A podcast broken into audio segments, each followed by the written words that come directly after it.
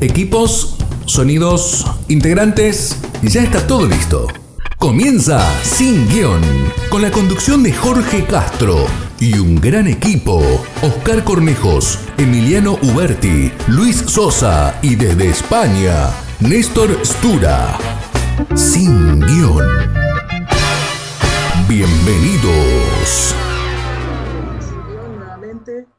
Es el último programa dedicado a la Biblia y tenemos con nosotros un invitado especial, el padre Antonio Lemos. Él nació en Curitiba, Brasil, estudió Derecho en la Universidad Federal de Paraná, se unió al movimiento Reino Christi en el 2004, ingresó al noviciado en San Pablo en el 2008, luego estudió en Cheshire, Estados Unidos, Humanidades y Filosofía en Nueva York y en, en el 2017 perdón, fue ordenado en San Pablo Extramuros en Roma y está haciendo su maestría en teología en la Universidad de Notre Dame, Estados Unidos. Así que le vamos a dar la bienvenida al Padre Antonio. Bienvenido, Padre Antonio. Gracias. y como para terminar, nos guardamos todas las mejores preguntas para usted.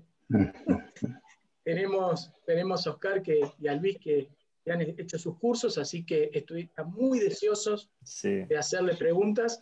Yo voy a a comenzar, eh, muy simple, lo que nosotros hablamos estos dos programas es el abordaje a la Biblia y cómo ese fue el impacto que tuvimos nosotros. Yo no era católico y conté un poco la historia ah, de, cómo llegué a la Biblia y lo mismo los, los amigos eh, en, la forma en que se llega. Y la pregunta que le hago, padre, como para ir eh, comenzando el programa, es esta. Hoy si usted se encuentra con un católico que por ahí hace años que no va a la iglesia o con un no católico y que tiene por ahí alguna inquietud, ¿cómo le recomendaría usted que comience con la lectura de la Biblia para que no sea tedioso y no se aburra a mitad de camino por no entender o por no saber de, teología o de historia?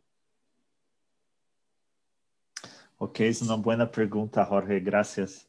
Ah, de hecho, eh, no, no, es no es así, digamos, sencillo leer la Biblia solo. Ah, pero una, una, vez, cuando yo era joven, antes de entrar en seminario, un sacerdote me recomendó empezar por el libro de el libro de Mateos, el, Evangelio de Mateos, ayuda mucho. Es un evangelio más sencillo, se puede ah, empezar por ahí. Pero también hay que recordarse que hoy en día hay muchos recursos eh, en Internet, donde YouTube, muchos, digamos, uh, web eh, sitios donde uno puede encontrar recursos, textos. Hay este sitio que es muy bueno, catholic.net. Uh, es excepcional. Hay, de hecho, hay material para el estudio de Biblia allá en este sitio. Uh, digo, como cursos sobre el Antiguo Testamento y Nuevo Testamento. Se puede ayudar de esto. Hay cursos en YouTube, hay este curso que yo de este año del Antiguo Testamento, pero hay muchos otros cursos. Esto puede ayudar y como hacer, tomar este material y al mismo tiempo uh, leer la Biblia. Una cosa que, que recomiendo mucho es que si uno lee constantemente todos los días, uh, como se cria um hábito de ler a Bíblia. Uh, porque às vezes é difícil se começar. Mas se uno lê quatro capítulos da Bíblia todos os dias em um ano, pode ler toda a Bíblia. E isto é um logro muito importante. O sea, ojalá na vida de cada católico, por lo menos uma vez em sua vida, pueda ler toda a Bíblia, de Gênesis a Apocalipse, pelo menos uma vez. Y hay que empezar así, cuatro capítulos por día no es mucho, es como 15, 20 minutos, quizás 30 minutos. Um, y ayudándose de, de, esos recursos. Una otra cosa que ayuda mucho es orar por medio de la Biblia, rezar por medio de la Biblia. Entonces, leer estos capítulos y hacer una oración sobre lo que uno ha leído. O leer un capítulo del Evangelio cada día y hacer unos 10 minutos de oración en silencio sobre lo que ha leído. Eso ayuda mucho. O sea, meterse en la presencia de Dios es esencial. y de hecho, empezar la lectura de la Biblia con una oración, pedir luz del Espíritu Santo para, para, para leer. Y por último, una cosa que recomiendo también es cuando uno lee la Biblia, hacer apuntes de lo que lee. Entonces, toma tu Biblia y si hay una frase, un parágrafo que te llama la atención, pues eh, eh, hay que marcar esto, marque. Y algunas Biblias tienen espacio alrededor del texto y recomiendo escribir ahí quizás una idea, algo que llamó atención, hacer quizás una oración que hizo al leer esto y escribir la oración ahí, uh, porque eso ayuda en el futuro cuando abres la Biblia, la toma nuevamente, ya hay mucha cosa que, que, que le ha llamado atención. Uh, mi Biblia es totalmente marcada. Si tú, si eres, no la tengo aquí ahora en mi oficina, pero si uno toma mi Biblia, está con todos los colores de uh, rojo, azul, todo marcado, escrito. Y todavía me recuerdo, abro un pasaje y me recuerdo, ah, leí esto este día, esto me llamó atención. Y todavía tiene una sintonía muy fuerte. Veo que cosas que Dios durante mi historia, durante mi vida, me fue hablando uh, por medio de las escrituras. Una otra cosa que puede hacer es un pequeño diario. Entonces uno lee la Biblia y escribe en un cuaderno eh, ideas que, que, tiene o luces que recibe de Dios. Um, quizás comentar qué lo que he leído aquí tiene a ver con mi vida. ¿Qué cosas uh, tengo que cambiar que yo he leído aquí y me, me ven ideas de, de, cosas en mi vida que tengo que ver? Que, por ejemplo, qué promesas Dios me ha, me ha dado en esta lectura de hoy. Y cada día escribir un poco, un, un poco y poco a poco esto se torna como un diálogo espiritual también. Uh, al inicio es siempre difícil. La primera semana va a ser difícil, la segunda semana también, pero después de un mes uno crea un hábito y ya no consigue, no logra vivir sin esto. O sea, mi vida personal ya hace como 16 años que leo y oro por medio de la Biblia todos los días y hoy en día hace parte de mi vida, no puedo vivir sin eso. Si algo me pasa y, y no logro hacerlo, me siento muy mal, es como no, no tomar el desayuno o, o no, no comer, o sea, hace parte de tu vida y, y, Dios te va cambiando, te va transformando y te va hablando por medio de ese estudio, de esta lectura. Sí, comienzo. ¿Qué tal, padre? Muy bien, Néstor. Lo felicito de vivir en una ciudad hermosa. He estado allá en Curitiba hace ah, sí, años. Sí, qué ciudad. no, no, parece Brasil. Es, una ciudad hermosa, lo felicito. Eh, hay un tema, una cuestión que planteé justamente la semana pasada, con, que estaba o con Oscar y la gente. Y, y, es la siguiente, yo hace no mucho tiempo atrás retomé la lectura de la Biblia desde el principio. Uh -huh. Me fijé más o menos lo que usted dice. dice. Incluso hay por ahí en internet algunos eh, organigramas que uno le puede, uh -huh. sin necesidad de seguir, que yo, tres, cuatro capítulos de, del mismo libro, dice, bueno, lea un capítulo de este, otro del Nuevo Testamento, otro de las cartas, y así sucesivamente Ah, bien. Eh, sí, sí, por ahí hay. Así que si uno busca, lo encuentra. Un tema que siempre me llama la atención cuando retomo el inicio de la Biblia es por qué hay tantas alusiones en, en el Pentateuco a cosas que teóricamente después están prohibidas para los cristianos. Es decir, eh, que tuvieran varias mujeres y el Señor le bendice todos los hijos, y que tuvieran eh, así relaciones extramatrimoniales. Es decir, hay cosas que uno como católico después, basándonos en nuestros pecados, no termino de entender. Uh -huh.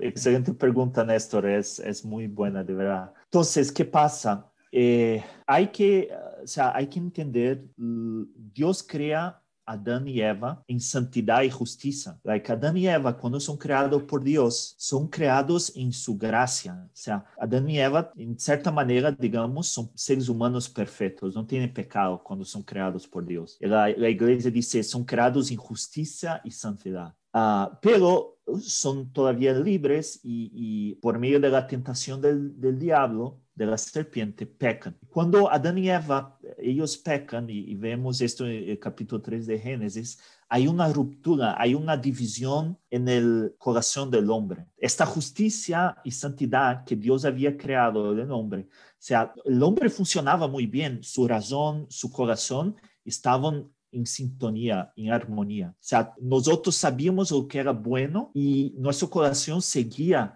esas intuiciones del bien y nuestras acciones eran buenas, naturalmente, digamos. Ah, pero con el pecado original se rompe el hombre, su corazón, y hay una división interna. Ahora no sabemos, nuestra razón no logra ver realmente lo que es bueno por el pecado, por la mancha del pecado. Está oscuro, hay una oscuridad. Y nuestro corazón no tiene la fuerza necesaria muchas veces para seguir el bien. Entonces hay una confusión a partir del pecado en la vida del hombre. Y el libro de Génesis o sea, muestra esto de manera muy clara. Primero, con la división que existe en Adán y Eva. Y justo después uno va viendo cómo este pecado se va haciendo mayor y mayor. El capítulo 4 ah, de Génesis eh, muestra que los descendientes de Adán y Eva se, se van a, sea, bajando y bajando cada vez más en pecado. Los hijos de Adán y Eva, Caín y, y, y Abel, hay una división muy fuerte entre ellos. De hecho, Caín mata a su propio hermano. Después, los descendientes de Caín, es muy interesante uh, el capítulo 4, como dice, va, hay, hay una parte, pienso que a partir del versículo 12, que va diciendo, ¿qué pasó con los descendientes de Caín? Y cada uno de ellos se va tornando peor y peor y peor. O sea, el pecado se va haciendo peor en la vida del mundo del hombre y se va como generalizando en la humanidad. y ahí se menciona, por ejemplo, uno de los descendientes de Caín fue el primero a tomar dos mujeres. Eh, después hay como gente que, que roba, eh, asesinos, etcétera, etcétera. Se hace muy mal. Entonces, todo esto no está en el plano original de Dios. El pecado no está en el plano original de Dios. Uh, es consecuencia del, pecado original que se transmite. Ah, entonces, ¿qué pasa? Pero Dios no, no abandona al hombre. Y vemos eso en el Génesis capítulo 3, versículo 15. Justo después del pecado, Dios vale al hombre y promete una salvación que viene por medio de la descendencia de Eva, que eh, los teólogos llaman el protoevangelio, que significa el primer evangelio, es este en Génesis, ah, que es una referencia al descendiente de, la mujer, eh, una referencia a Jesús y a María también. Ah, Dios no abandona al hombre, promete una salvación y essa salvação, pouco a pouco, se vai tomando forma. Se hace algo mais concreto, mais real na vida de Abraão. Okay? Este homem que, que, que a quem Deus llama e, e, e a quem Deus hace algumas promessas, três promessas. Lhe iba a dar uma terra, iba a dar uma dinastia real e Abraão prometeu uma uma bendição universal. Por meio de Abraão, Deus vai a bendecir a toda a humanidade. Y por medio de Abraham se empieza este gran plan de salvación de Dios. Después de Abraham, Dios llama a los hijos de Abraham, eh, Jacob, primero a Isaac, después a Jacob, la familia de Jacob, uh, y los hijos de Jacob, de, de ellos hace tribus, y Dios toma parte, toma esta tribos, essas 12 tribos, que são os 12 as famílias, as 12 famílias dos filhos de Jacob, e depois hace uma nação, Israel. Ok, dessas 12 tribos. Então, aí Deus respeita muito a liberdade do homem, tem um plano de salvação. Deus não obriga o homem a ser salvo. Ok? Deus, pedagogicamente, como um professor, como um maestro, toma manos de del, del hombre que está machacado, está herido, está confuso y poco a poco en la historia le va encaminando hasta la salvación. El problema es que el hombre por sí solo no, no tiene fuerzas para obedecer, no tiene fuerzas para amar a Dios. Es muy débil. El hombre necesita algo mucho mayor, una total renovación, casi, casi como una nueva creación. Entonces, el Nuevo Testamento, Dios poco a poco va preparando el hombre para esta nueva creación, esta nueva humanidad totalmente renovada. Y esto sucede con Jesús. Entonces, Jesús, que es Dios mismo, que hace hombre en ese momento, la divinidad y la humanidad se unen en la persona de Jesús. Uh, en, en Jesús, que Dios hace una nueva creación. Y por eso Jesús es el nuevo Adán y, Eva, la, eh, y María, la nueva Eva, y de ellos hace un nuevo reino, un nuevo reino de David y una nueva humanidad. ¿Por qué digo todo esto a su pregunta? Eh? Que era, ¿por qué en el Antiguo Testamento parece que Dios permite cosas que para nosotros son prohibidas? O sea, lo que Dios está haciendo en el Nuevo Testamento es claro que son cosas malas. De hecho, todo esto nace después del pecado. Por ejemplo, tener más de una mujer, la poligamia, viene del pecado de los descendientes de Caín. Okay. Dios como que tolera esta situación para el bien del hombre, para poder sacarlo del pecado. Okay. Porque Dios no quiere uh, sacar el, el, hombre del pecado a fuerzas. Él quiere uh, trabajar con la libertad del hombre. Uh, entonces, poco a poco, Dios toma al hombre como el hombre es y poco a poco va trayendo el hombre para la salvación, que es Jesús, okay, que es su hijo. Y eso tarda mucho tiempo.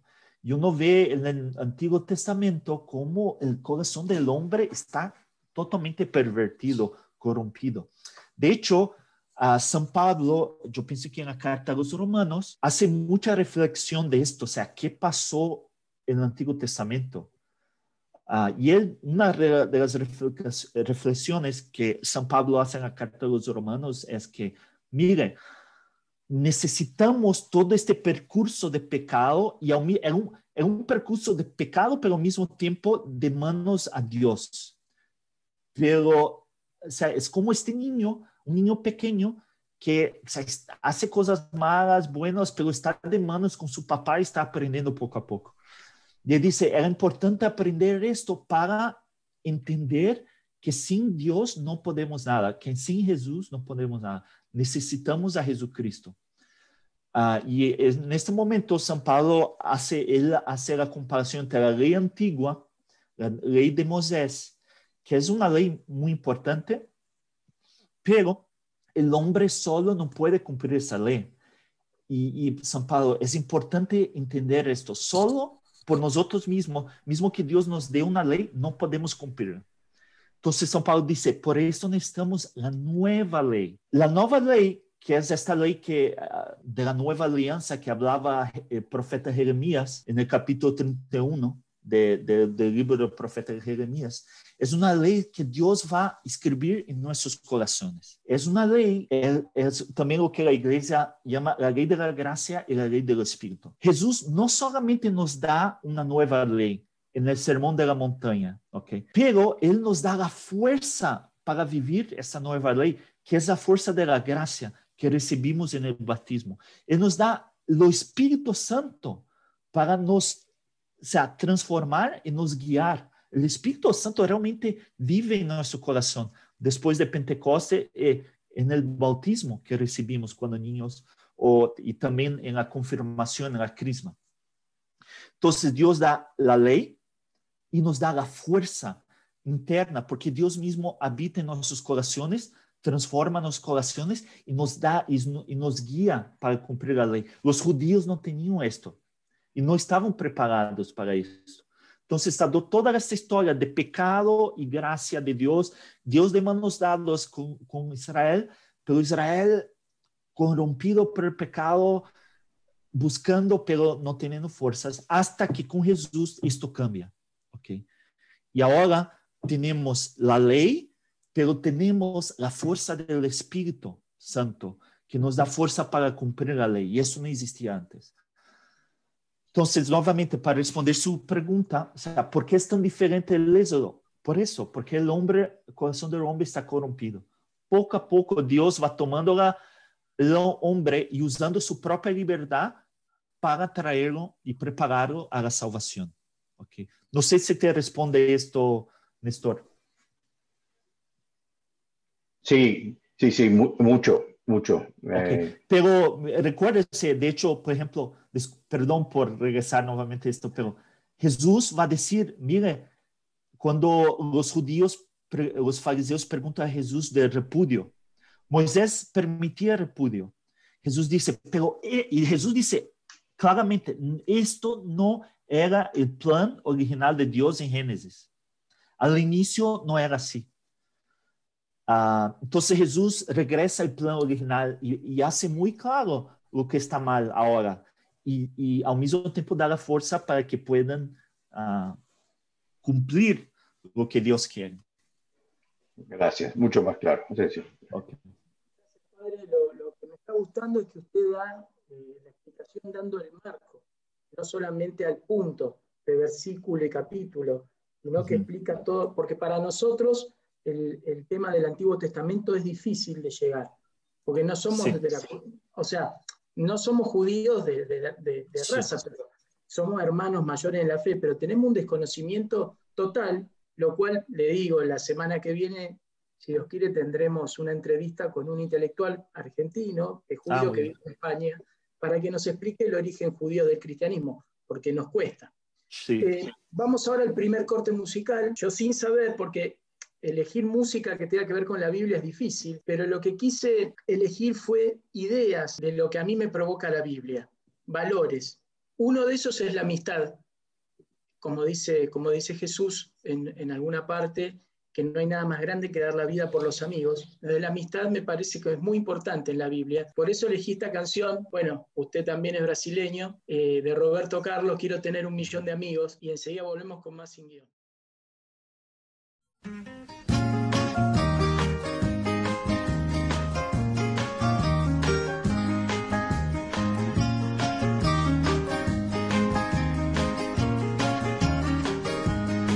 Eu quero apenas olhar os campos, eu quero apenas cantar meu canto.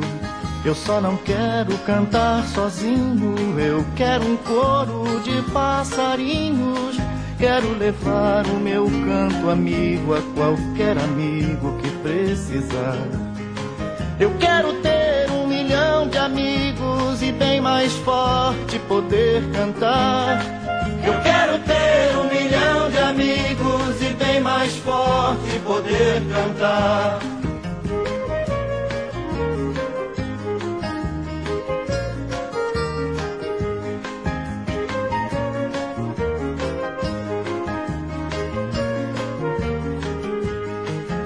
Quero apenas um vento forte, levar meu barco no rumo norte e no caminho que eu pescar, quero dividir quando lá chegar. Quero levar o meu canto amigo a qualquer amigo que precisar. Eu quero ter um milhão de amigos e bem mais forte poder cantar. Eu quero ter um milhão de amigos e bem mais forte poder cantar.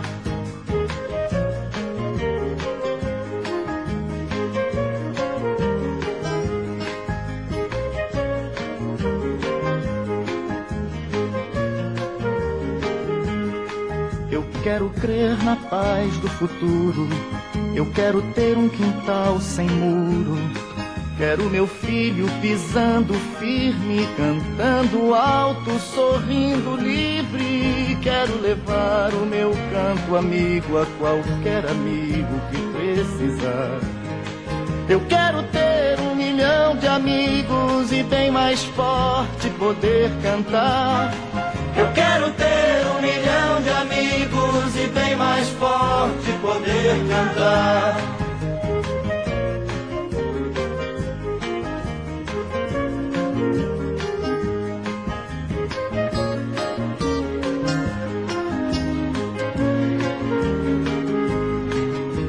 Amor decidindo a vida, sentir a força da mão amiga o meu irmão com um sorriso aberto, Se ele chorar, quero estar por perto. Quero levar o meu canto amigo a qualquer amigo que precisar. Eu quero ter um milhão de amigos e bem mais forte poder cantar.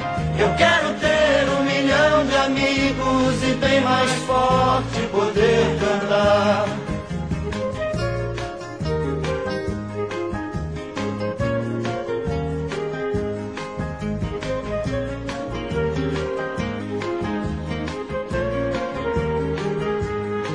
Venha comigo olhar os campos, cante comigo também meu canto.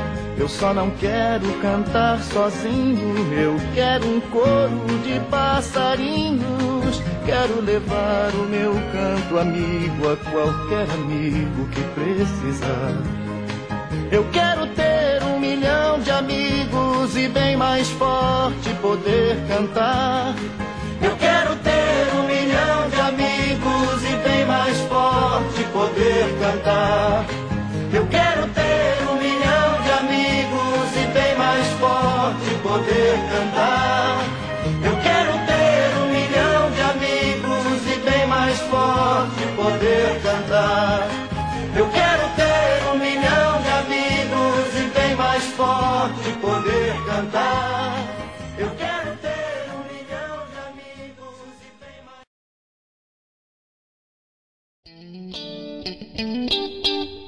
Mandanos un WhatsApp al 11 6526 4027 o buscanos en Facebook y Twitter como BT Radio y sumate a nuestra comunidad de amigos. Segundo bloque de Sin Guión y ahora eh, parece que está preparando el obús ahí, Oscar. Ah, no. Te toca, dale. Bueno, padre, bienvenido y Gracias, Oscar. este, la idea es que también quien nos escuche este, llegue a ellos, ¿no? Y, también esto llega a, que lo puedan entender y estas preguntas que por ahí no, no se pueden hacer habitualmente, este, bueno, tengamos un, interlocutor más que válido para que lo pueda, lo pueda hacer. Lo mío va a estar eh, por ahora orientado en primera instancia a los criterios que se llevaron, digamos, para la selección de los libros canónicos. Si nos podía explicar un poquito qué es el canon este, y cuáles fueron los criterios que se tomaron para, para que estos libros sean, digamos, entre comillas, los legales para nuestra iglesia o para la iglesia católica. Y meto una segunda pregunta dentro del, del- del paquete. Este, ¿Por qué se les llama libros inspirados? ¿sí? ¿Y en base a qué se llama es esa inspiración? Eh, en generalmente tendemos a, a pensar que es un momento sublime de la persona que entró en éxtasis este, Dios se le hizo presente, le dijo, escribí esto, y fue a la Biblia, y fue a un libro y lo escribió. ¿sí? Generalmente se tiende a interpretar de esa forma. Entonces quería que usted nos dé alguna explicación de por qué se llaman libros inspirados. Ok, excelente preguntas ah, las dos. Y son muy, eh, de hecho, son dos preguntas que siempre van juntas. O sea, sea, tenemos el canon, esta lista de libros de la Biblia, porque estos libros son inspirados por Dios. Entonces, explicar la canonicidad y la inspiración, o sea, son dos conceptos que van unidos siempre. Entonces, o sea, lo que me parece interesante eh, para responder esto es recordar, ¿qué es la Biblia? ¿verdad? ¿Qué es la Biblia? Antes de entender por qué hay un número, una lista de libros, etc. Entonces, a- a- justo a poco con esto hablábamos del plan de salvación de Dios, ¿verdad? Para la humanidad, que empieza en el Antiguo Testamento con la historia de Israel, pero llega a su, a su plenitud, a su totalidad en la persona de Jesucristo, que es Dios encarnado, que es Dios hecho hombre. O sea, es lo que nosotros llamamos a Jesús en su persona, él mismo es la revelación de Dios. O sea, en el rostro de Jesús vemos el rostro de Dios, es Dios mismo. Entonces, Dios, Jesús es esta salvación, es esta revelación del plan del amor de Dios a nosotros. Dios que se hace hombre para estar aquí con nosotros y nos salvar. Entonces, y, esta, y, esta, y este plan de salvación no termina con la muerte y resurrección de Jesús. Jesús muere, resucita y, y sube a los cielos para estar con su Padre, pero su plan de salvación sigue, sigue en la tierra uh, por medio de la iglesia. ¿okay? Y por medio inicialmente de los apóstoles, que eran estos 12 hombres elegidos por él.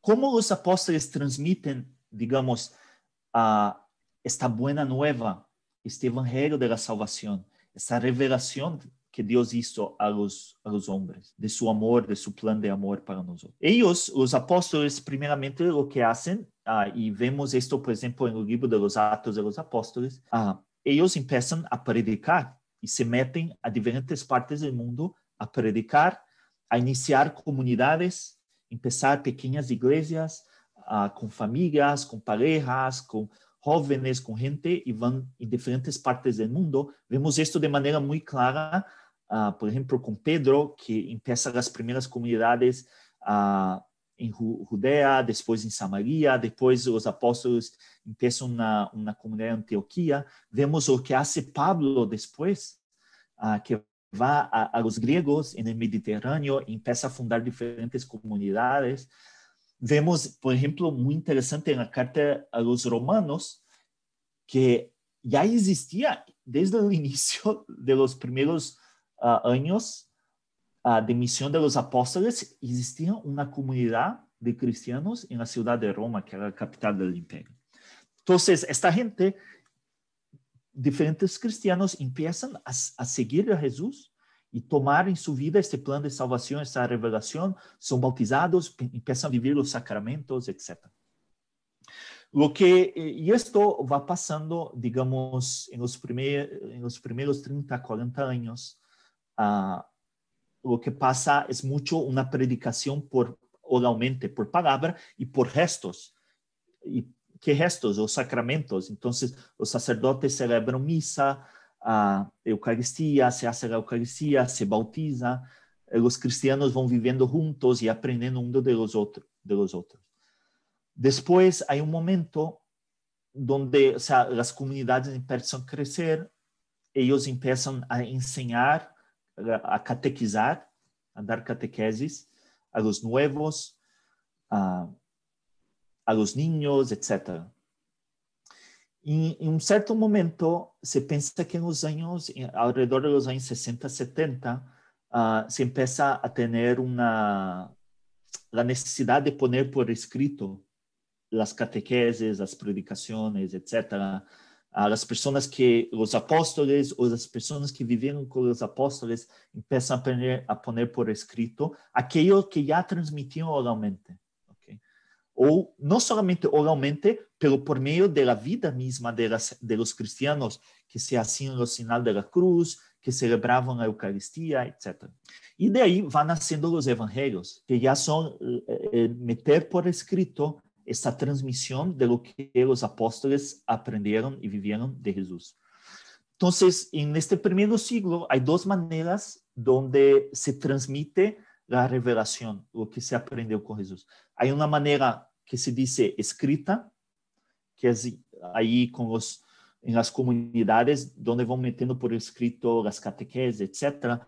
O las cartas de San Pablo que escribía y después se, se hacía copia y se transmitía por por todos los cristianos del Mediterráneo. Pero hay una manera no escrita que es muy importante, que es la manera de hablar, de hacer los sacramentos, la misa, los gestos, la vida normal.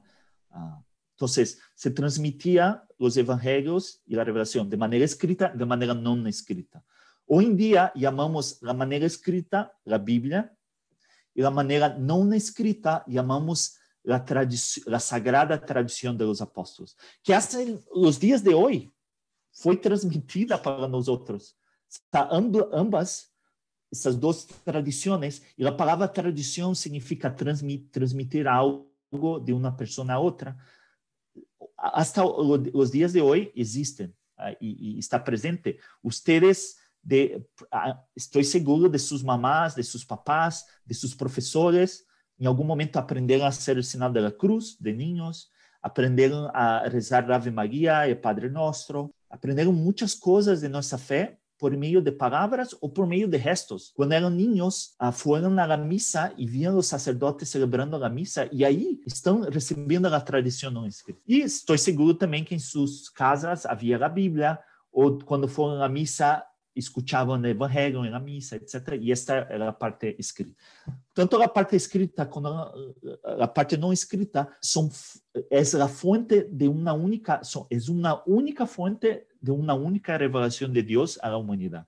Entonces, este es el concepto de, de, de revelación de Jesús Cristo y de, de, plan de salvación que se hace, se transmite en la historia por medio de la tradición. Pero hubo un problema en los primeros siglos que era, uh, o sea, al inicio, en los primeros siglos, no existía una Biblia. Como hoy tú tomas tu Biblia, aquí están los escritos, aquí están los libros. No, al, primero de lo, al inicio de los siglos, estas catequeses que eran escritas, las cartas de San Pablo, estaban todas separadas en pergaminos. Se escribía en piel de ovejas o en papiros, que era un, un, vegetal, donde se secaba y se podía escribir. Y estos papiros estaban por todas partes. Uh, era muy raro alguien que tuviera todo junto, muy raro. Esto, sea, por primera vez empezaron a meter juntos estos escritos alrededor, al final del primer siglo, inicio del segundo siglo, era muy raro tener todo. Entonces, una comunidad y una iglesia tenía digamos, unos libros y otra iglesia tenía otros y la gente iba un poco compartiendo lo que tenían, copiando. Era muy difícil copiar, era muy difícil conseguir piel de ovejas o papiro, etc. Uh, entonces, ¿qué pasó en el siglo segundo, tercero? Era que se iban surgiendo escritos que eran muy raros. Había estos pergaminos que la gente decía, pero qué cosa rara, aquí dice cosas que en otros pergaminos no dice o contradice. Entonces empezó en el siglo segundo, tercero, cuarto, quinto a tener muchos debates entre los obispos, los sacerdotes, los teólogos para ver, a ver, qué realmente fue escrito por los apóstoles, qué realmente es inspirado por Dios y qué cosas son solamente invenciones de los Uh, entonces se discutió, mucho, cada uno, te, había gente que tenía una lista, otros otros, etcétera en el siglo III ya empieza a tener una lista más concreta. En ISO 4 ya tienen, eh, especialmente con Santo Atanasio, ya tiene una lista muy concreta. ¿Y qué, y qué cosa, cuáles eran los criterios que estos teólogos, obispos, que nosotros llamamos los padres de la iglesia, que los, los grandes teólogos, los grandes obispos siglos, cuáles eran los criterios que tenían para decir este libro pertenece o no a, a esta lista, que quiere decir que libros son inspirados por Dios o solamente son libros creados por imaginación de los hombres. Y ellos tenían una cer un cierto número de criterios. Uno, primer criterio es que estos libros tenían que tener una origen apostólica. Esto no quiere decir que tenían que ser escritos personalmente por los apóstoles. Pero tenían que ser o escritos por apóstoles o por gente que vivió con los apóstoles y escuchó de ellos, ¿ok? O gente que, um, o, o, gente que de una comunidad que fue formada por los Uh, entonces, la catequesis que tenían y que metían por escrito fue de alguna manera recibida por los apóstoles. Entonces, el primer criterio era el origen apostólico. Pero el problema es que muchos de los libros que eran inventados por las personas, por ejemplo, el Evangelio de San Judas, el Evangelio de San Pedro, había un evangelio que se llamaba Evangelio de San Pedro. O sea, eh, ellos decían que no, fue escrito por el apóstol Pedro, pero todavía estaba muy raro esto. Entonces, el otro, eh, el otro criterio que estos libros tenían que ser eh, usados en la liturgia, en la misa. De hecho, uno, quizás uno de, de, los motivos más importantes porque se decidió hacer una lista de libros, el canon, fue que querían saber qué libros podrían ser leídos en la misa o no. Entonces, la, el origen de la Biblia, muchos teólogos dicen, es que el origen de, este, de, este, de los libros que están en la Biblia, de hecho, es, el origen es la propia misa, porque son los libros que podrían ser leídos durante la misa. Entonces, ese era otro motivo. Entonces, se veía en las comunidades y se veía cuáles libros en, en nuestras comunidades tradicionalmente son leídos durante la misa. El otro criterio es que tenían que ser libros que enseñaban buena doctrina. No podían enseñar cosas raras, no sé, la poligamia, por ejemplo. Uh, y, y, eh, tenían que ser libros que tenían una cierta armonía entre ellos uh, y una cierta, digamos, armonía con, con el Antiguo Testamento. Los libros que no pasaban por estos criterios, nosotros llamamos los libros apócrifos. Okay. De hecho, no todos estos libros eran libros malos. Había libros, de hecho, que, de hecho, hasta hoy los, los teólogos usan. Hay un libro que se llama El Pastor de Erma, que era un pastor que había escrito, y de hecho es un libro que los que leemos en la liturgia de las horas, que los teólogos, muy bonito, no hay nada de malo, pero no, este libro específico no había un origen apostólico. Hay los libros que llamamos los deuterocanónicos. La palabra deutero en griego significa segundo, los segundos canónicos. Son los libros que eran muy polémicos, se debatió mucho, pero al final se decidió incluir en la lista de canon, de, de los libros inspirados que son, por ejemplo, el libro del Apocalipsis. Fue un libro, se debatió mucho, pero al final se decidió. Uh, y había, y hay los libros simplemente se dice canónicos, que desde el inicio uh, había como una, una, una unidad de opiniones que se decía que realmente esos libros eran inspirados por Dios. Entonces, de ahí nace la idea de, de la lista del canon. La palabra canon en griego y también en latín significa regla. ¿Sabe una regla de medir? Tú, tú mide de 30 centímetros o lo que sea. Uh, la idea de canon es medir lo que es inspirado y lo que no es. Lo que está en esta, esta, esta, esta lista de libros es lo que los, los cristianos deben creer como inspirados por Dios o no y pueden usar en la liturgia y pueden, uh, etc.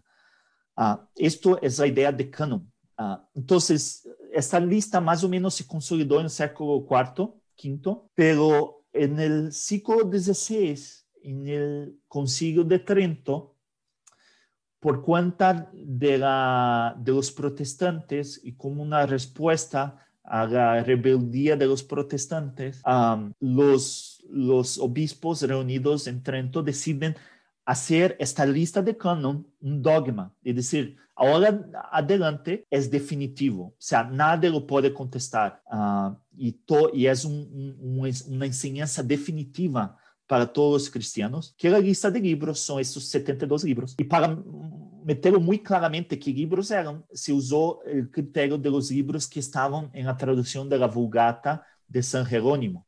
San Jerónimo en un siglo, uh, entre el siglo V VI hizo una traducción ya, al latín, la primera traducción oficial, y él usó los libros de la lista que se habían en ese momento. Es decir, todos los libros que están ahí, en todas sus partes, son parte del canon, de esta lista de libros. Uh, y de ahí tenemos.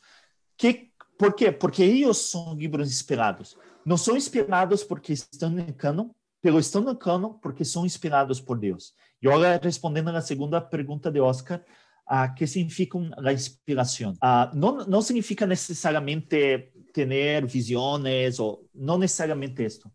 Significa que os livros da Bíblia têm dois autores. Okay? Um es el autor divino, que es Dios, y este autor divino usa instrumentos humanos para escribir. Uh, usa hombres con su inteligencia, su voluntad, su pecado, sus defectos, sus cualidades, para escribir esses libros, usando as circunstâncias de suas vidas, etc. Uh, ah, Deus não somente usa as pessoas como instrumentos por meio de visões, não usa nosotros por meio de nossas inteligências, nossos desejos, etc. Há muitas maneiras que Deus inspira a nós outros homens, não somente por visões, lo hace por visões também.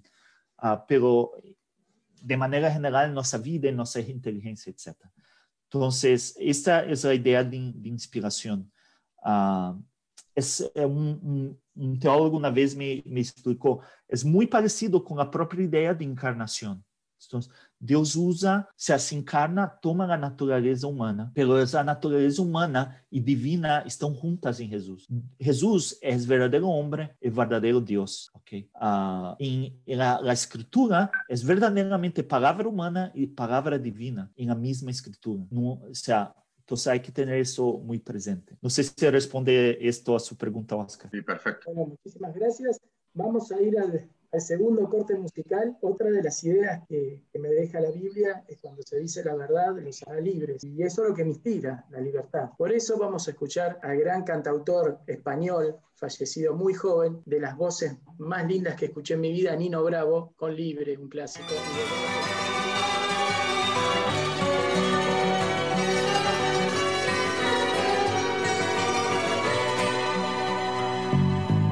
Tiene casi 20 años y ya está cansado de soñar. Pero tras la frontera está su hogar, su mundo y su ciudad. Piensa que la alambrada solo es un trozo de metal, algo que nunca puede detener sus ansias de volar.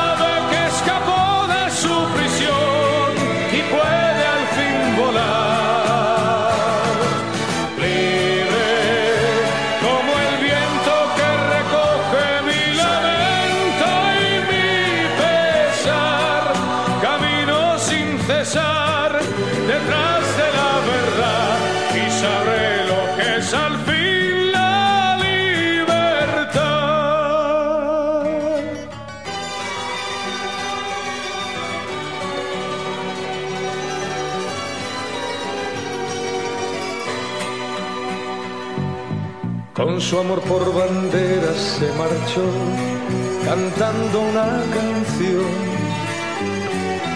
Marchaba tan feliz que no escuchó la voz que le llamó.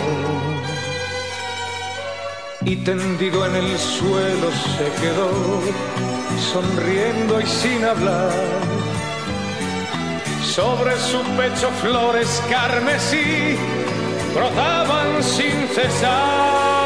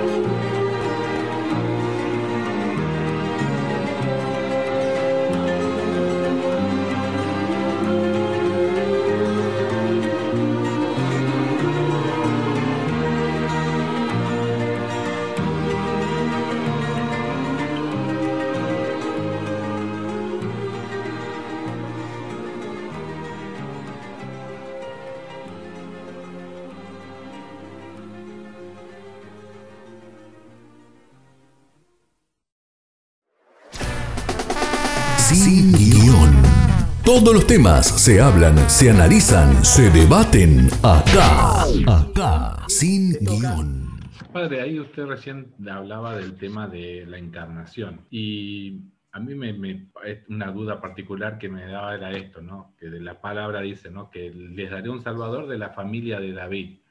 Sabemos, como habría hablado usted, de la tradición que la familia de David es descendiente José. Siempre por eso me hizo como este, este ruido, digamos, de eh, con esto del dogma que tenemos de María Virgen antes, después y posterior al parto. Y me quedaba yo con esta idea si eso también vendría también a hacer esta idea general de la adopción, digamos, la adopción divina de todos los otros los bautizados, ¿no? Que vendría a ser en cierta forma que el bautismo también nos hace hijos adoptivos de Dios, así como esta adopción de, José, descendiente de David, la descendencia, digamos, pero adopta, adoptivo, digamos, de, del Señor. Sí, usted tiene razón, uh, Luis. Realmente, o sea, Jesús es hijo de José, adoptivo. Uh, él recibe todo, todo lo que debería recibir como hijo, o sea, y es parte de la familia de David, de la dinastía de David, en pleno derecho. Entonces, por eso, y eso es muy importante, porque el fato de, de Jesús ser descendiente de David es una de las promesas que Dios hacía,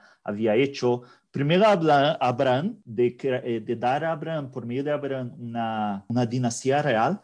Esa dinastía real se cumple en David e depois Deus hace uma promessa a Davi. Pensou que no segundo livro de Samuel, capítulo 7, de hacer de Davi, de sua dinastia, uma dinastia eterna e de adotar o hijo de Davi.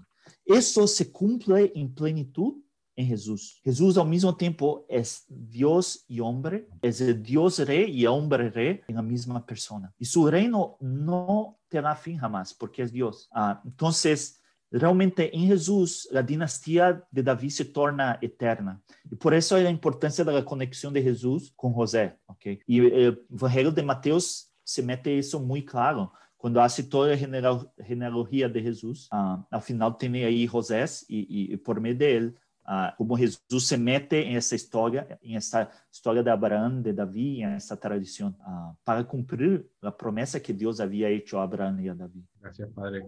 Me gustaría hacerle una pregunta que tiene que estar relacionada con uno de los libros que, que usted mencionó antes, porque a mí, eh, digamos, cuando comencé a leer la Biblia, a mí digamos, el padre Antonio Rivero, que era en ese momento el vicario de la parroquia Betania y el director de la sección, me dijo que debería ser catequista. Me hizo leer la Biblia tres veces. Yo la había leído, pero en realidad no había entendido prácticamente nada. Eh, uno de los libros que más me costó fue el de números, porque yo de la cultura judía desconocía y la verdad que entre demasiados números y nombres que no, no tenían coincidencia para nada. Otro de los libros que me fue difícil fue Lamentaciones, o sea, era un libro difícil de tragar, como Cantar de los Cantares, que para mí estaba descolocado. Pero de los que más me llamó la atención fue el Apocalipsis, no porque sea el último libro, sino por la cantidad de interpretaciones que, que ha tenido. De hecho, te lo debes saber bien, muchos eh, predicadores protestantes, no solo de ahora, sino del siglo XIX, han hecho prácticamente una doctrina nueva eh, que ha asumido también en películas, Hollywood, en el medio del arrebatamiento, el prearrebatamiento eh, y, montones de teorías. Y también han dicho que, no ya ni, ni metafóricamente, directamente que las bestias del Apocalipsis y la gran prostituta es la Iglesia Católica para no darle vuelta. Eh, últimamente también ha surgido de ex musulmanes conversos al cristianismo una nueva forma de interpretar el Apocalipsis como que prácticamente el anticristo sería musulmán. De hecho, el 666 serían palabras, eh, letras árabes. Entonces, la pregunta que le quiero hacer, padre, es cómo podemos no dejar de ser racionales y transformarnos en fanáticos y en inventores de teorías conspiranoicas para tener un abordaje católico del Apocalipsis? Muy buena pregunta. Eh, de hecho, yo tengo un amigo, un, un sacerdote legionario de Cristo, que está haciendo su doctorado ahora en el libro de Apocalipsis. Es eh, un especialista en, en el libro de Apocalipsis. Y su tesis de doctorado es sobre, está buscando entender quién es la prostituta de Babilonia. Vai escrever uma tese, um livro de umas 400 páginas somente sobre isso. Uh, e é muito interessante. Uh, Pero sí, entonces, ¿cómo? Y esto puede pasar, la verdad, esto puede pasar con todos los libros de la Biblia, o sea, uno hacer interpretaciones que o sea, son un poco creaciones humanas, etc. Eh, entonces, cuando uno lee la Biblia, tiene que tener algunas, algunos elementos uh, presentes. Voy, voy diciendo aquí como un poco me, me ocurre. Pero la primera cosa que hay que tener presente, y muchas veces cuando se comete errores de interpretación, cosas locas así, que tú, tú comentabas, uh, es porque no, no se sigue estos, estos principios. Eh, uno, uno principio, y, y, son principios, de hecho, perdón nuevamente hacer esto, pero son principios que la iglesia enseña, uh, están descritos en un documento que se llama Verb, eh, Dei Verbum, la Palavra de Deus, um documento do Conselho Vaticano II, ah, escrito nos anos 60, é, é excepcional, um documento muito bonito que diz que é a Bíblia e como devemos, como cristianos, eh, ler. Ah, então, aí, aí dá muitos princípios. Primeiro princípio, há que entender ah, a Bíblia como ah, cada livro da Bíblia tem um gênero literário cada Bíblia, livro da Bíblia foi escrito de uma maneira. Por exemplo, é muito, é muito diferente tomar um, um, livro de Harry Potter, um livro de fantasia, de romance, e comparar isto com a Constituição Nacional de, de Argentina. É uma lei, é um livro, é o Código Civil da Argentina. São dois gêneros literários muito diferentes. Um é um romance, uma novela infantil, uh, fantasia. O outro é um livro legal. Ou seja, se lê de maneira de, diferente, se escribe de maneira diferente, tem objetivos diferentes cada um desses livros. Okay? Assim se passa na Bíblia. Os livros da Bíblia têm objetivos, maneiras de escrever, métodos, uh, audiências, digamos assim, muito, muito diversas. Uh, por exemplo, os evangelhos em si mesmo, a ideia de um evangelho é um gênero muito especial de. Uh, é muito dif diferente do evangelho, que o evangelho é se conta a história de Jesus, basicamente, sua vida. É muito diferente das cartas de São Paulo. É muito diferente do livro Apocalipse. O livro Apocalipse é um tipo, um tipo de literatura que era muito comum nos dois primeiros siglos antes de Jesus e os dois primeiros séculos depois de Jesus. Era um, um tipo de literatura muito comum do Mediterrâneo donde se usava símbolos, señales para descrever situações e também profecias de aqueles tempos daquele lugar. É um gênero literário em si mesmo. O sea, as pessoas daquele tempo, quando se escrevia o livro do Apocalipse, tomavam e imediatamente se davam conta que era uma, um gênero de Apocalipse e já o conectavam com outros livros apocalípticos que haviam lido. Haviam muitíssimos. Uh, na Bíblia mesma, há outros livros apocalípticos, de gênero apocalíptico. Por exemplo, o livro de Isaías, há elementos apocalípticos. O livro de Ezequiel, do profeta Ezequiel. O livro de Daniel, há muitíssimos. O livro do profeta Zacarias, há elementos de apocalíptico também.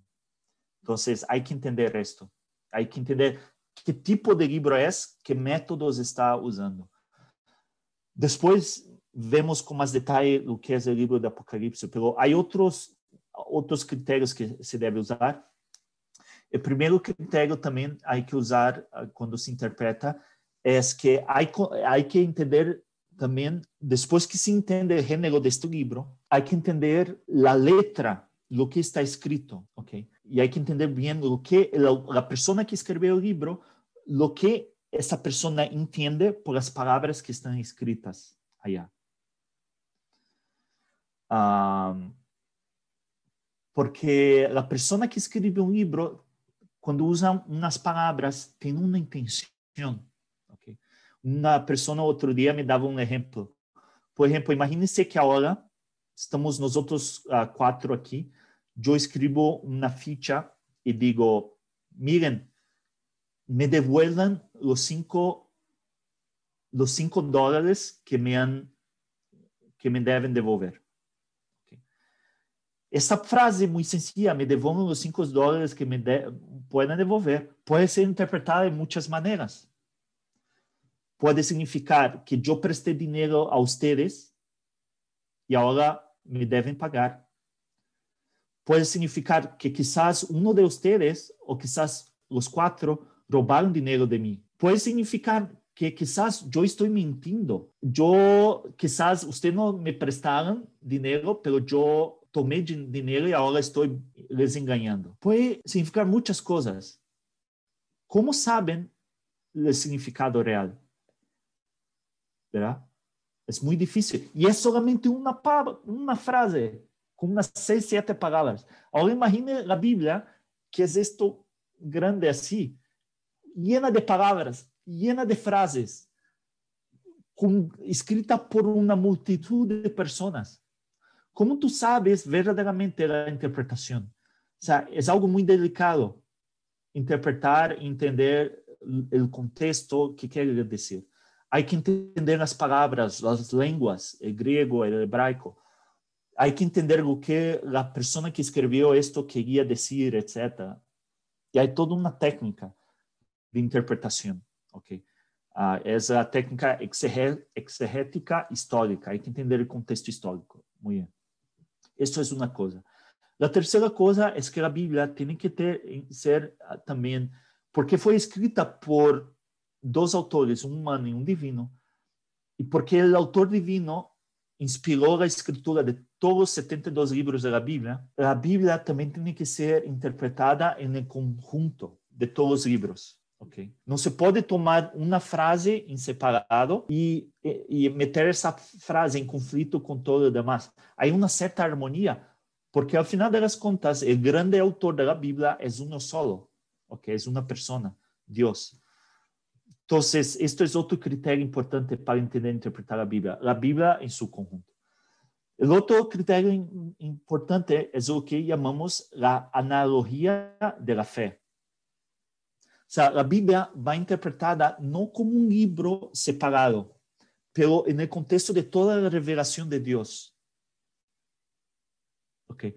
Por ejemplo, si tú estás viajando de tren o de autobús y está con tu, tu, tu Biblia uh, y tú te olvidas la Biblia en el autobús y se va a casa, usted no va a decir, oh, me olvidé la revelación de Dios en el autobús, ¿verdad? Lo que te olvidaste es aquel libro material escrito. Aquel libro material escrito es la revelación en cuanto es leído por toda la iglesia y es entendido en la iglesia en el contexto de la fe, en el contexto de la revelación del plan de Dios. Uh, y ahí no se puede confundir el libro escrito con la historia de la salvación, con el plan de salvación. Entonces la Biblia siempre va entendida en su contexto mayor, que es la iglesia, que es el cuerpo de Cristo, la comunidad de los seguidores de Jesús, que celebran la Eucaristía, los sacramentos, que reciben de los apóstolos la revelación por medio de una tradición escrita y no escrita.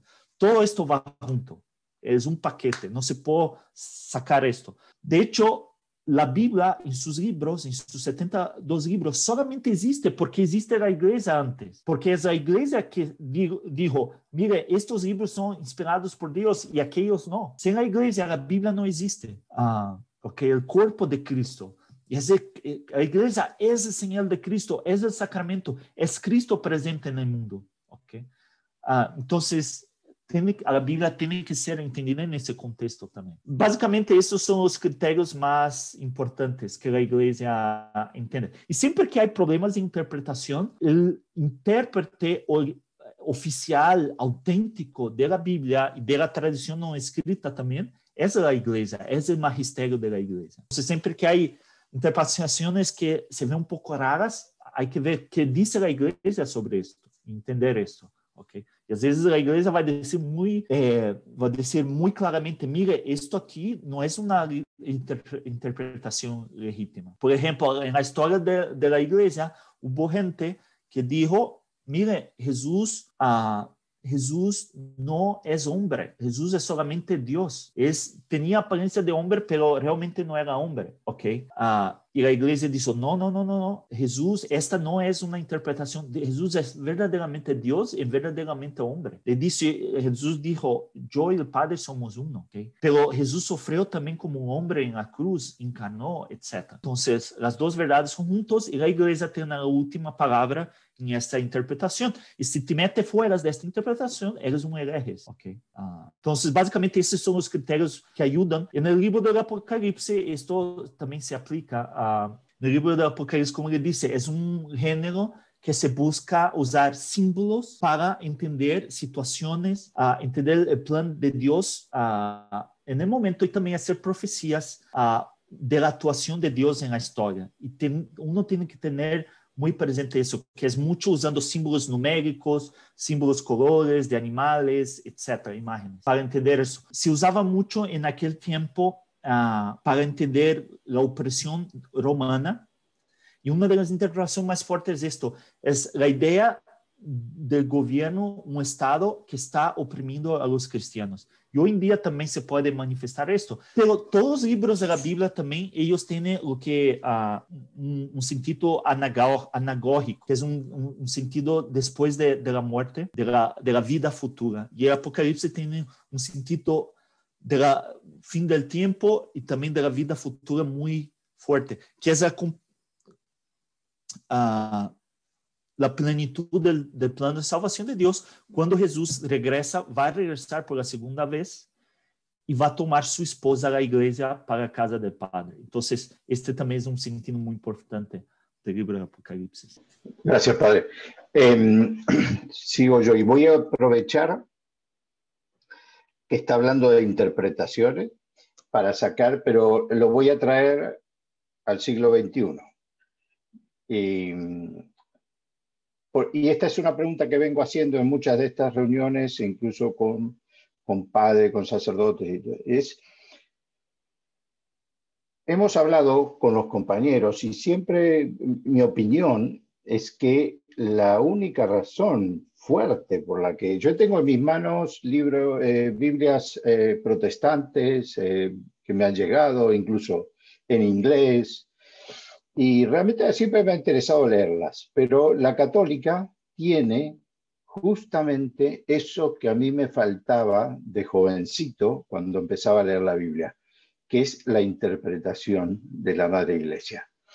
Y para mí eso es fundamental, porque la Biblia es tremendamente contradictoria en muchas cosas y entonces eh, no me explicaron. Pero me surge hoy, en el año 2020, que escucho miembros de nuestra iglesia y miembros importantes, si usted ha estado por aquí por Europa, habrá escuchado más de un obispo, hablar de que el, infierno no existe. Y entonces yo voy a, leer, a la Biblia y yo leo que existe un infierno. Y no dicho por, por San Juan en el Apocalipsis, sino dicho por el mismo Señor Jesucristo en los Evangelios.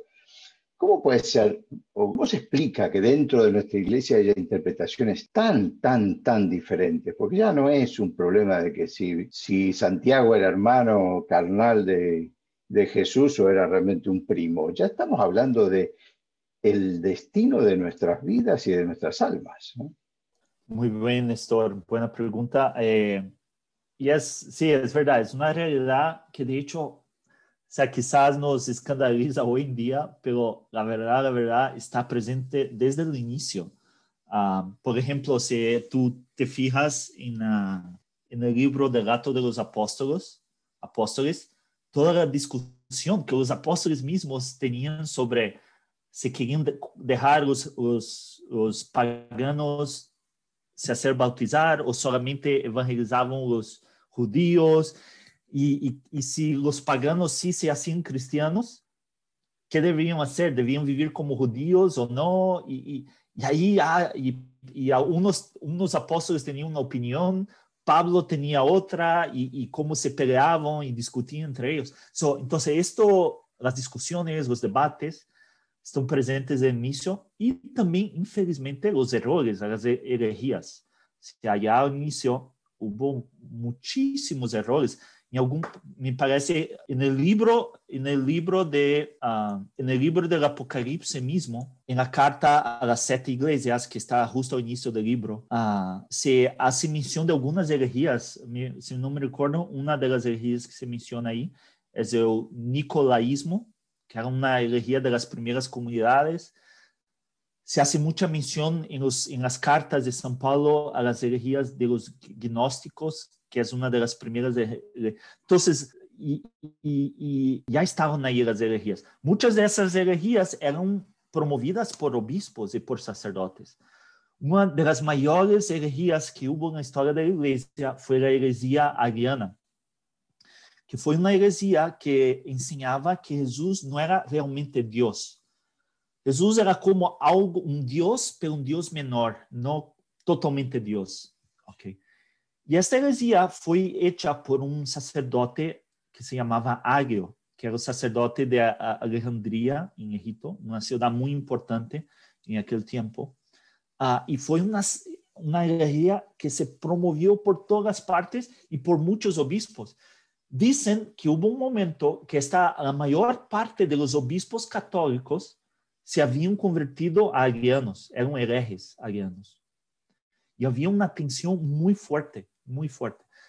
Gracias a Dios, o sea, al final, los obispos verdaderamente católicos lograron, después de mucha lucha y de algunos siglos, a, totalmente vencer y, y, y, apagar, como borrar de la historia esta heresía, sino hoy en día quizás seguimos arianos. Pero, uh, pero esto, digo esto de la historia, y esto es un caso, hay muchísimos otros. Para entender, primero, como que es parte de la historia, somos hombres pecadores, muchas veces Dios respeta todavía nuestras libertades y, y muchas veces decidimos no seguir a la iglesia, no seguir a Dios, ir por nuestras propias caminos, a veces por orgullo, a veces por, por soberbia, a veces por pereza de no estudiar lo que debemos estudiar, a veces por mala influencia de otras personas.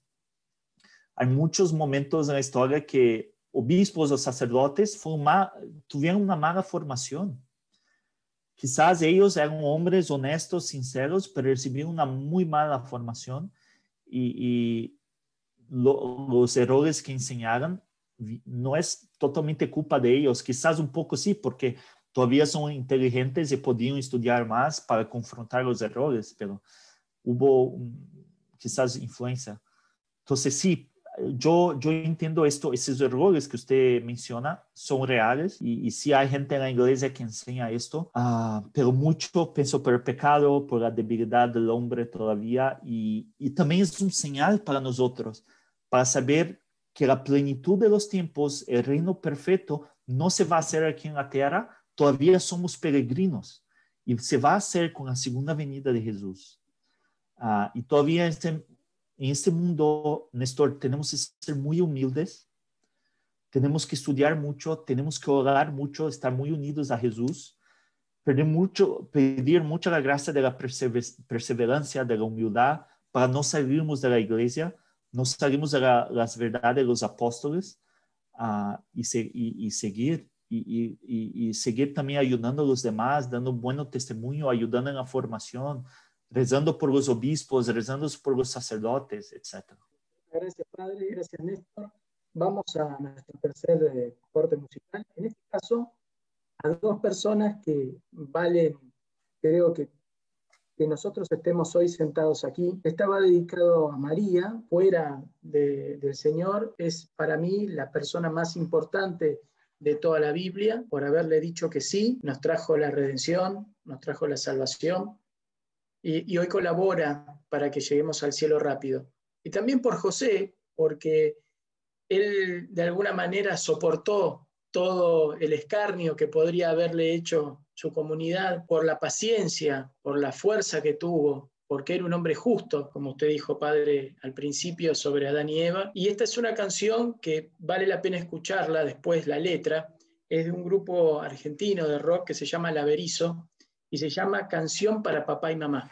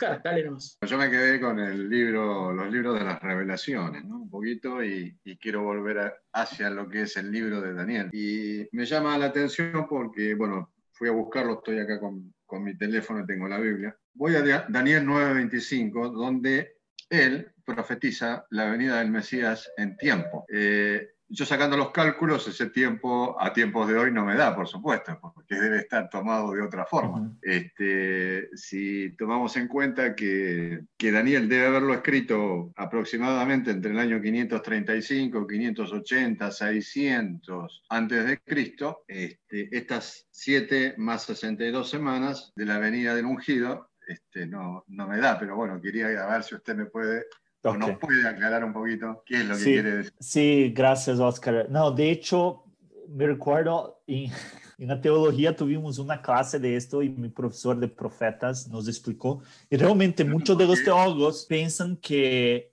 de hecho, es como si se pone las semanas en años, etcétera, coincide con el año del nacimiento de Jesús, básicamente. Pero no me recuerdo exactamente los cálculos, si se si, debe contar de los años 500 o 200, uh, porque es muy probable que ese libro de Daniel fue escrito entre los años 200 antes de Cristo, claro. durante la persecución griega.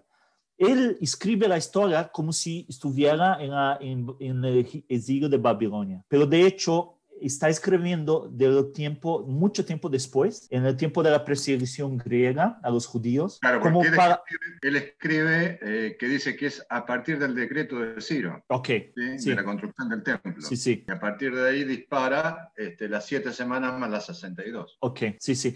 No, eh, de hecho, yo me recuerdo que sí mi profesor decía que sí cuadra, funciona, pero no me recuerdo exactamente cómo él hacía cuadrar eso con los números. Ah, pero es como que se convertía los días en años, una cosa así, y se contaba, y no me recuerdo exactamente la fecha inicial, si era realmente Ciro ou se como metia nos anos 200 ou algo como que se Ciro fora mais um símbolo, não me imagino, não exatamente me recuerdo como, pero sí basicamente cuadraba esto. o Claro, porque uno de los criterios elementales y fundamentales es que estas cosas se cumplan, ¿no? Exacto, para, que, sí. para que sean inspirados.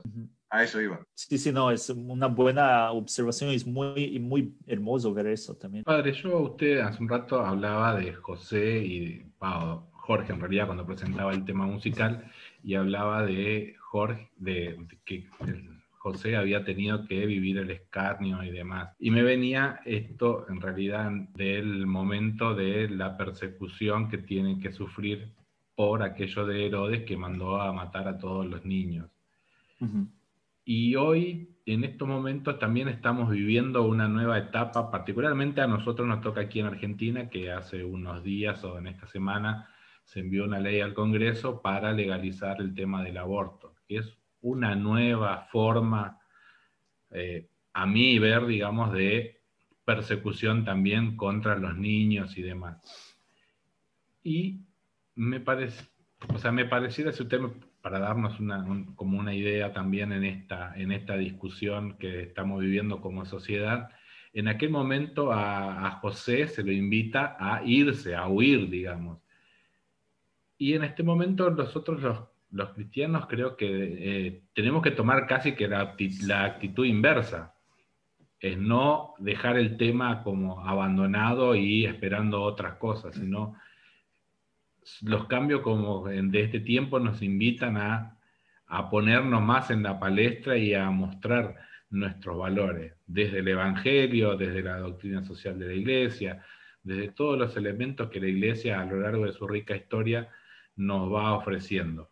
La pregunta básicamente era, digamos, para enfocarlo a esto, para que usted nos pueda decir, digamos, desde el Evangelio, qué podríamos usar como elementos para para afianzar un poco más, digamos, nuestra posición. Pues siempre somos atacados, digamos, como retrógrados. El católico es que el que atrasa a todos, como si fuera esto un gran avance que se le da a la sociedad. O sea, cómo contrarrestar esa imagen, digamos, que se nos da. Pero la iglesia de por sí ha sido, es moderna, a pesar de tener más de 2000 años, ha demostrado que es moderna y se ha adaptado a todos los tiempos. Y aquí traigo una frase que siempre dice Oscar, eh, aquella de que la iglesia se ha encargado durante 2000 años a enterrar a sus perseguidores. Así que bueno, nada más que... No, buena observación. Ah, sobre este tema específico del aborto, ¿verdad? Se puede decir tanto. Yo pienso que ahí un- un elemento que la gente hoy en día se olvida es que el problema del aborto es que es tanto un asesinato de un, de un niño, de un ser humano, pero también es una violencia muy grande a la mujer, a su cuerpo, a su dignidad, muy, muy fuerte. Eh, sabemos hoy en día que muchos, en los países donde el aborto es permitido, muchas veces las chicas hacen aborto por presiones, presiones de los papás, presiones del novio, presiones de otras chicas, presiones del jefe de trabajo, etc. Ah, ah, entonces, una violencia psicológica deja un trauma muy grande en la vida de la mujer, la, la manera como se hace aborto también, los instrumentos, los métodos son bárbaros.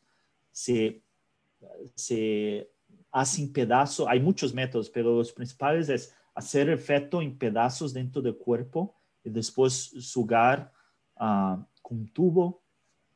El otro método es esa ingestión de ese elemento químico que quema el feto y es terrible. Entonces son todas, son, son operaciones muy invasivas al cuerpo de la mujer y que ponen en, peligro muy grande la salud de la mujer. Imagínense hacer toda la operación de destrozar eh, el cuerpo del niño dentro del, del útero, es una operación terrible. Ah, o la, la, la ingestión química también es muy peligrosa. Entonces, pienso que una manera muy interesante de combater esto es que el aborto pone en peligro la vida del niño y de la mujer. Uh, y luchar por la vida, cuando luchamos por la vida y seguimos lo que Jesús nos enseña de, de no atentar contra la vida humana, cuando Él dice los diez comandamentos, a no matarás, estamos respetando tanto la vida de la mujer como del niño. Hay que cuidar de ambas as vidas. Ah, e, e, Jesus deu sua vida por nós outros para que possamos fazer isto. Ah,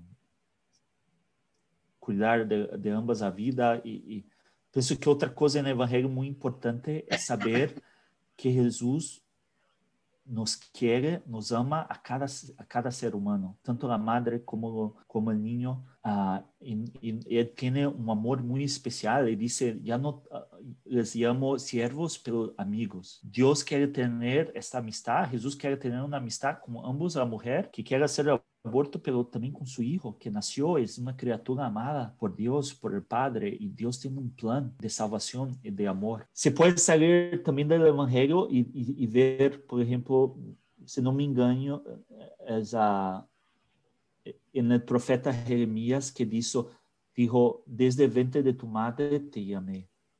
Uh, y qué alegría para una madre tener un hijo, saber que su hijo ya en su ventre es llamado por Dios, es amado por Dios. Uh, entonces, son algunas ideas que uno, uno podría hablar mucho más. Pero tanto, yo pienso que ayuda mucho a las personas a entender que cuando, porque mucha gente que quiere el aborto, defiende el aborto, es que tiene mucha pena de la mujer que va a sufrir con, niño, con el niño, etc. Pero hay que entender que la mujer que passa por el aborto é uma mulher que também vai passar por uma violência muito grande, um trauma, uma herida que se vai quedar por toda a sua vida. Uh, e isso é muito maior do que, digamos, o sofrimento de ter um filho depois. O sea, são proporções totalmente diferentes. Uh, e isso ajuda muito a, a gente entender, me, me penso, a ter compaixão por ambos, por a mulher e por os niños, e entender que nós outros não somos loucos retrógrados, que temos compaixão por ambos, por a mulher e o niño, e quizás promover o cuidado por o niño, opções para adotar, etc. Opções também para receber a mulher e cuidar da mulher que tem que abortar, pelo está sola, não tem quem lhe apoiar. Em, em Estados Unidos, aqui em Estados Unidos, em Nova York, há uma congregação uh, de monjas que se llama Hermanas de la Vida, Sister of, Sisters of Life.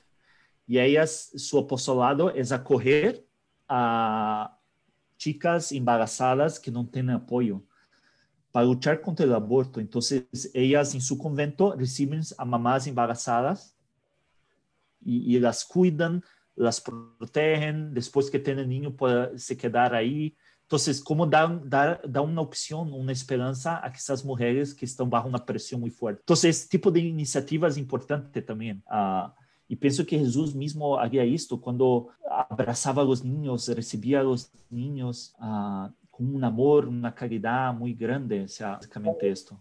Muchísimas gracias. Vamos a ir al, próximo corte musical y justamente por esas cosas de la vida, hasta ahora es un programa muy interesante que se me ha volado el tiempo y justamente, como ustedes, Luis, hablaban acerca de los niños, en los evangelios el Señor siempre ha dicho, el que no se haga como ellos, como los niños, no entrará al reino de los cielos. Es un volver esa pureza, esa inocencia que tienen los niños. Por eso vamos a escuchar el tema Return to Innocence, el retorno a la inocencia por Enigma, y enseguida volvemos con el último bloque de Sin Guión.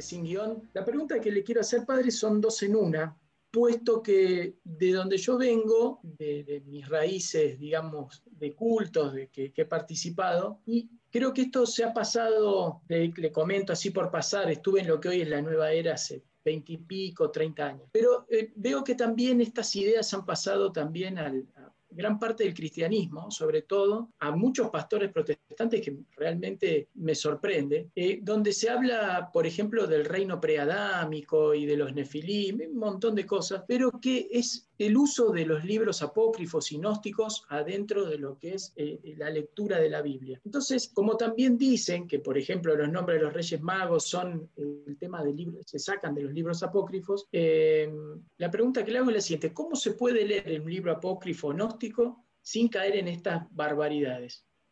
Buena pregunta. O sea, de hecho, muchos los teólogos que estudian la Biblia, etcétera, sí usan en su trabajo los li- libros apócrifos.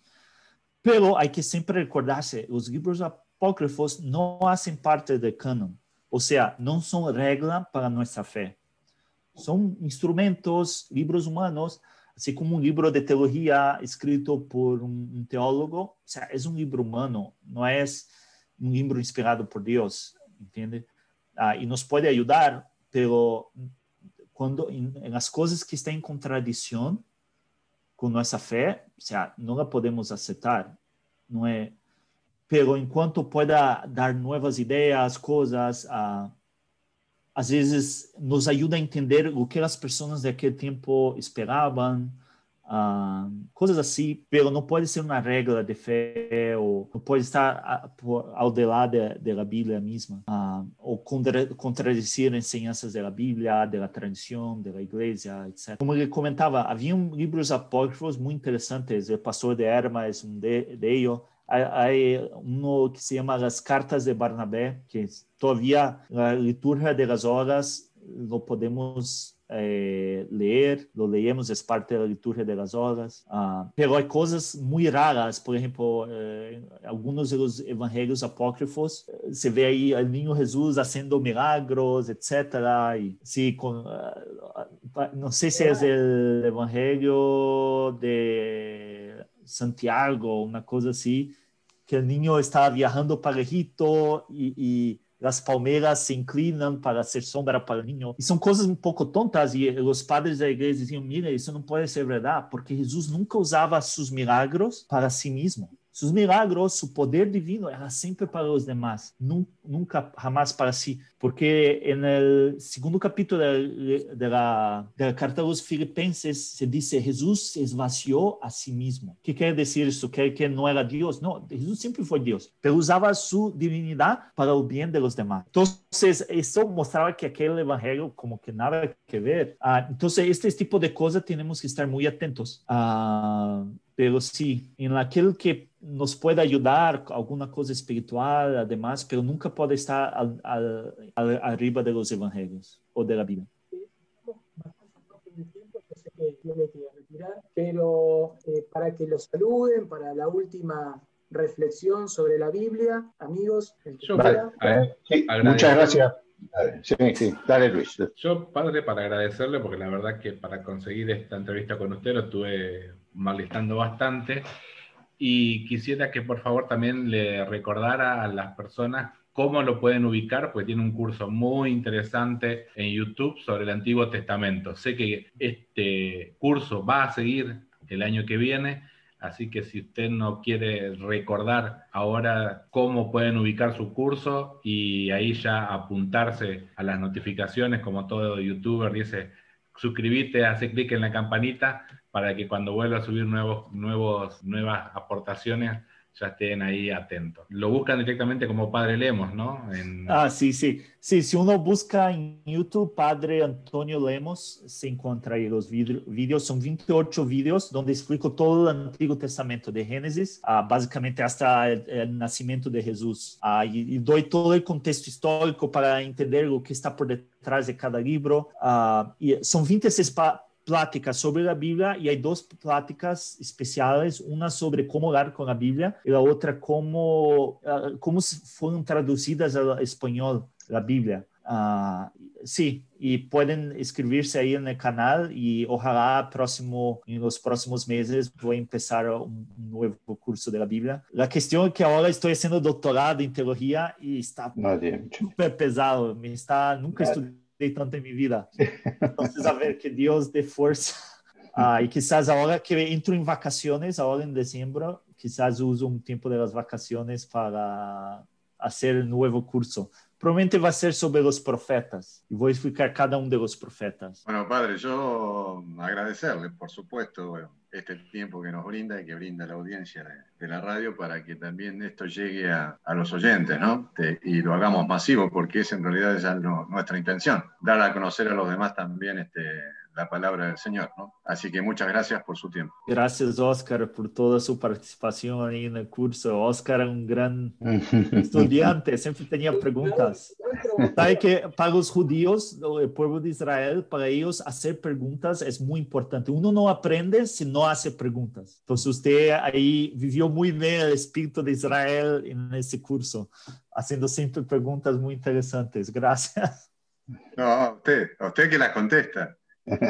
Y una cosa, o sea, les invito a hacer el curso, pero también a promover el curso. Pueden tomar el link de YouTube y enviar a sus amigos al WhatsApp de la familia, de la parroquia, grupos de oraciones, de movimientos. Y es un, o sea, es un método que puede ayudar mucho a la gente a leer la Biblia. Si uno hace una plática cada día o cada semana, o sea, al final de algunos meses va a ser todo un curso nuevo del Antiguo Testamento. Y estamos siempre hablando del Nuevo Testamento, entonces es una manera de conocer mejor el Nuevo Testamento también. Néstor, palabras finales. Ah, eh, no, simplemente agradecerle, realmente eh, todo muy claro, muy, eh, a mí por lo menos me ha dejado un brillo más. A mis 66 años ya eh, cada día aprendo alguna cosita más todavía. Así que gracias Padre, que les salga todo muy bien en el doctorado, que Dios lo acompañe, Espíritu Santo lo ilumine. Eh, Amén. Gracias. Gracias. Oren por mí, pido oraciones, pido oraciones a todos. serán, Bueno, Muy bien. gracias, Padre, por haber estado con nosotros. Ha estado con nosotros el Padre Antonio Lemos. Nos vamos a despedir con otro tema, el último, eh, que cuando uno tiene problemas en la vida y generalmente en vez de seguir a humanos y a veces que cuando estamos alejados, por ahí pienso en el, en el profeta Job, eh, en el profeta, no dije profeta, en Job, eh, eh, tenemos esta, esta canción que es hermosa, hermosa la letra, de un grupo que ya hemos escuchado de Thirsting, es un grupo americano, que se llama Running to Your Heart, corriendo a tu corazón. ¿A qué corazón? Al corazón de Jesús, el único que nos salva y que nos redime. Muchísimas gracias por estar con nosotros. Nos encontramos el próximo sábado en Sin Guión.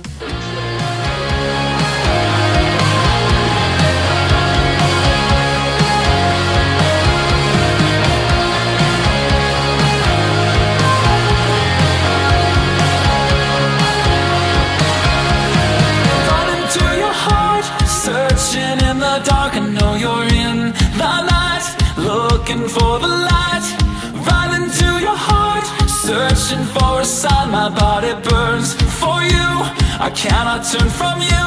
When I was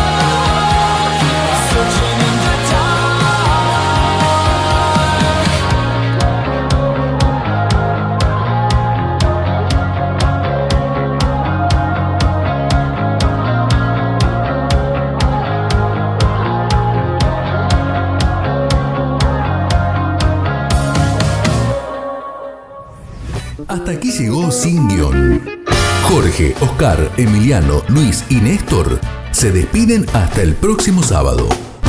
Hasta entonces.